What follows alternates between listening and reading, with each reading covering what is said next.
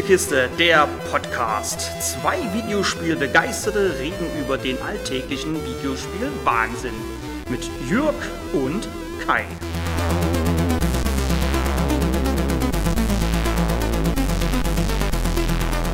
Es gibt Spielefirmen, bei denen ich jedes neue Spiel mit Begeisterung erwarte. Eine dieser Firmen ist Remedy Entertainment – hat mich das finnische Studio doch seit Max Payne immer wieder mit tollen Action- oder Horrorspielen versorgt. 2019 kam Control und dieser Titel hat mich, ohne dass ich dafür einen festen Grund nennen könnte, total kalt gelassen. Eventuell war es auch eine innere Stimme, die mir gesagt hat, Finger weg. Apropos kalt und innere Stimme, Wobei ich erstmal auf letzteres eingehen möchte, denn die Protagonistin des Spiels, Jessie Faden, besitzt diese wortwörtlich. Oder zumindest so etwas in der Art. Seit einem Vorfall in ihrer Jugend trägt sie nämlich eine Präsenz in sich. Eine Präsenz, die keine klaren Ansagen macht, aber Jessie spürt, ob Dinge richtig oder falsch sind. Mit Hilfe dieser Präsenz schafft sie es auch, das alte Haus zu finden und in ihm das FBC, das Federal Bureau of Control. Und dieses alte Haus und das FBC oder FBC, nennt es wie ihr wollt, in ihm bringt ein tolles Mysterium mit, denn in der Welt von Control gibt es sogenannte AWEs. AWEs steht hier für alternative Weltereignisse. Eines dieser Ereignisse trug sich zum Beispiel in Bright Falls zu und Fans und Kenner von Remedy-Spielen wissen gleich, worauf hier angespielt wird. Für alle anderen, Bright Falls ist der Schauplatz von Alan Wake und ja, die beiden Spiele teilen sich so ein Spieleuniversum. Die angesprochenen AWEs werden teilweise von gewandelten Objekten hervorgerufen, beziehungsweise diese erzeugen einen Ort der Macht. In Alan Wake war das gewandelte Objekt zum Beispiel eine Schreibmaschine, aber man findet in Control auch allerlei Manuskripte, in denen man erfährt, dass es zum Beispiel auch verboten ist, Badeenten mit in die Firma zu bringen. Von einigen dieser Objekte bekommt Jesse später auch Spezialfähigkeiten, aber dazu komme ich später. Ich möchte noch kurz zu dem Kalt gelassen kommen. Denn kalt gelassen hat mich nicht die Geschichte um den verschollenen Bruder, sondern kalt gelassen hat mich das Leveldesign des Spiels. Wie angesprochen findet Jesse das FBC im sogenannten alten Haus und das verlässt man auch das komplette Spiel nicht. Das alte Haus ist dabei ein Ort im Fluss, ein Ort, der nicht gefunden werden will, es sei denn, man weiß, wo er liegt, beziehungsweise man weiß überhaupt, dass es ihn gibt und wo man danach suchen muss. Nach dem Betreten des Hauses erschießt sich der Direktor des FBC mit seiner Dienstwaffe. Jesse hatte Fragen an ihn, muss jetzt aber selber nach Antworten suchen und nimmt die Dienstwaffe gleich mit.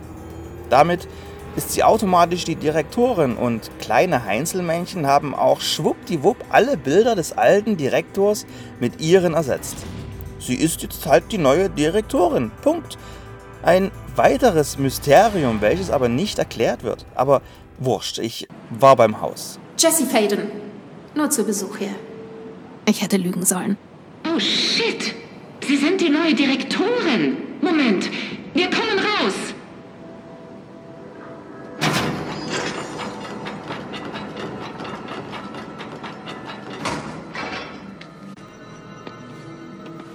Direktorin Faden? Nennt mich Jessie. Okay, Jessie. Ich bin Emily.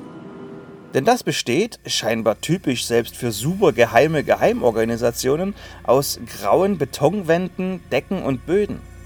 Alles grau in grau. Dabei gibt das Universum selber genug Möglichkeiten her, um auch mal etwas anderes als uns die ewig gleich ausschauenden Büroflure zu präsentieren. Denn das alte Haus kann überall sein. Also überall in Zeit und Raum. Raum. Es gibt einen Schwarzstein-Steinbruch im Haus mit einem darüber liegenden Sternenhimmel aus scheinbar einer anderen Dimension oder äh, zumindest konnte ich den nicht zuordnen, aber hey, ich bin ja auch kein Astronom. Von diesen Möglichkeiten nutzt Control zu wenige, um mich optisch wegzublasen. Warum die Protagonistin nicht einfach mal in einen Wald schicken oder ihren und damit unseren Blick über eine weite Wüste schweifen lassen? Ja, die Ultimate Edition glänzt auf den neuen Konsolen mit Raytracing und bei den Kämpfen geht auch viel zu Bruch und die Räume sehen nach den Kämpfen auch wirklich so aus, als ob da eben gekämpft wurde. Das Zerstörungssystem kann sich hier wirklich sehen lassen. Aber in den Kämpfen kommt ein weiterer Wermutstropfen hinzu. Denn so richtig geil sind die nicht. Aber warum? Schwer in Worte zu fassen und daher komme ich lieber erstmal zur Dienstwaffe. Die Dienstwaffe ist die einzige Waffe, die man im Spiel finden kann. Aber die Waffe selbst ist ein Objekt der Macht und hat als solches die Fähigkeit, sich selbst auf die Bedürfnisse des Besitzers anzupassen. Im 19. Jahrhundert war sie beispielsweise ein Revolver. Johanna von Orleans trug sie als Schwert und für uns ist sie entweder Pistole, Schrotflinte oder Uzi. Aber trotz, dass die Waffe sich wandeln kann, können wir nur zwei der fünf möglichen Formen von ihr tragen. Ausgerüstet haben, Pff, nennt es wie ihr wollt. Sinn macht das, vor allem in der Welt von Control, überhaupt nicht. Die Entscheidung, was man mitnimmt, kann man an Kontrollpunkten machen, an denen auch automatisch gespeichert wird. Die Kontrollpunkte dienen im Spiel auch als Schnellreisepunkte, denn Control kommt mit keiner klassischen Levelstruktur daher, sondern das ältere Haus besteht aus mehreren Etagen, die sich nach Belieben erforschen lassen und die jeweils eine Art kleine Open World sind. Jetzt aber endlich zu den Kämpfen, denn Control ist schließlich in erster Linie ein Actionspiel. Das älteste Haus dient dem Rat oder andersrum, egal, denn es wurde vom sogenannten Zischen befallen und hat einen Großteil des Personals in sogenannte Zischer verwandelt. Also irgendwie hat diese feindselige Macht dieses Zischen? Genau. Irgendwie konnte es das Gebäude ohne Vorwarnung infiltrieren. Und so schnell wurde der Name offiziell. Das Zischen. Wie einströmendes Giftgas. Wir sind komplett unter Quarantäne. Es ist überall und betrifft alle, die nicht von einem HAV und erstaunlicherweise auch von dir beschützt werden.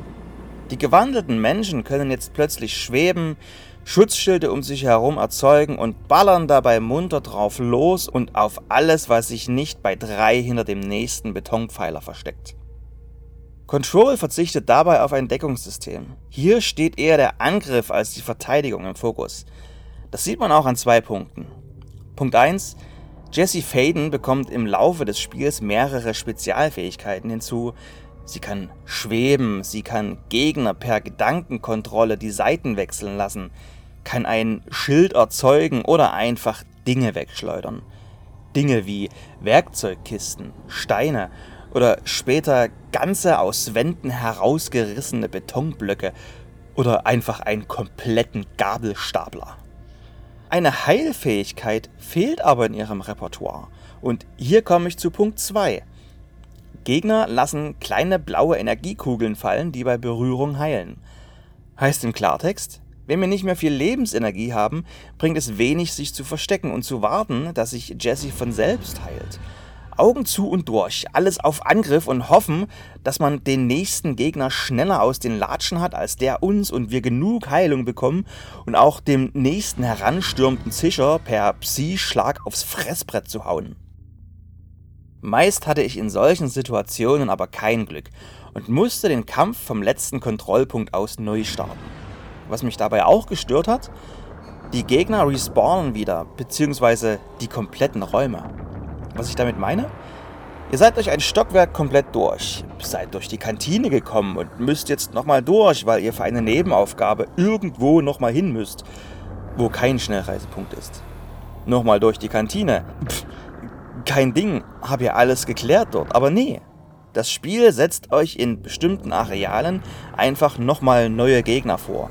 Quasi damit euch nicht langweilig wird und ihr nicht irgendwann im Haus keine Gegner mehr findet, weil einfach alle tot sind. Nicht im älteren, vom Zischen befallenen Haus. Hier ist niemals Feierabend. Aber warum waren die Kämpfe nun nicht so geil? Nun, weil durch die immer wieder stattfindenden Kämpfe das alles auch sehr wahllos wirkt. Die Dienstwaffe war okay, aber mit Max Payne in Zeitlupe und aus zwei Pistolen feuernd Kugeln auszuweichen, war nun mal besser. Hinzu kommen die Fähigkeiten, von denen ich manche als arg sinnlos empfand und warum verliere ich Währung, wenn ich sterbe? Das hier ist doch kein Dark Souls. Getötete Gegner lassen wie angesprochen Lebensenergie fallen, aber eben auch ein klein wenig Währung, im Spiel Quelle genannt. Komisch. In letzter Zeit hat sie dauernd neue Sachen. Das können wir uns doch gar nicht leisten. Und wo hat sie plötzlich das goldene Armband her? Womöglich ein Liebhaber. Also wenn sie mich wegen diesem Kerl verlässt, dann...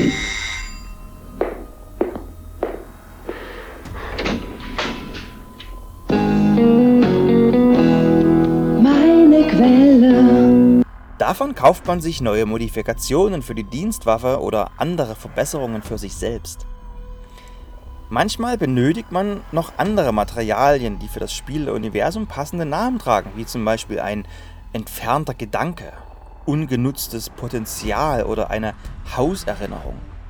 All das bekommt man ebenfalls von getöteten Gegnern, aber der ganze Kram wird zufällig gedroppt und auch das nervt tierisch. Was mich noch tierisch genervt hat, dass ich zum Beispiel zum Schließen der Karte auch nach 20 Stunden Spielzeit immer noch die falsche Taste gedrückt habe und so immer schwungvoll nach vorne ausgewichen bin, anstatt die Karte zu schließen. Okay, eigene Blödheit wird der eine oder andere jetzt sagen, aber da war noch etwas anderes Nerviges. Und das war die deutsche Synchro. Die ist nicht per se schlecht, auch wenn man hier scheinbar die komplette Sprecherriege von Half-Life 2 angestellt hat. Und von diesem Klassiker ist die deutsche Version nun, sagen wir mal, nicht die beste. Aber die deutsche Synchro ist alles andere als lippensynchron. Wenn ich die deutsche Stimme von Alex Vance nach vielen Jahren plötzlich und unerwartet in einem anderen Spiel höre, dann kommen in mir nostalgische Gefühle auf. Dr. Freeman, vermute ich. Achtung! Unidentifizierte Losbeeilung. Die Combine kommen langsam in Gang, aber wenn, dann sollte man in Deckung gehen. Aber es ist halt nicht lippensynchron. Und das nicht nur ein bisschen. Objektiv gesehen ist Control kein schlechtes Spiel und rangiert irgendwo zwischen einer 8 und 9. Leider muss ich am Ende aber sagen, dass ich mich durch Control durchgequält habe. Trotz Ultimate Edition habe ich die beiden Add-ons, auf das mit Alan Wake habe ich mich besonders gefreut, links liegen gelassen und das muss sich in der Wertung widerspiegeln und deswegen bekommt Control von mir eine niederschmetternde 6 von 10. Hätte ich mal auf meine innere Stimme gehört.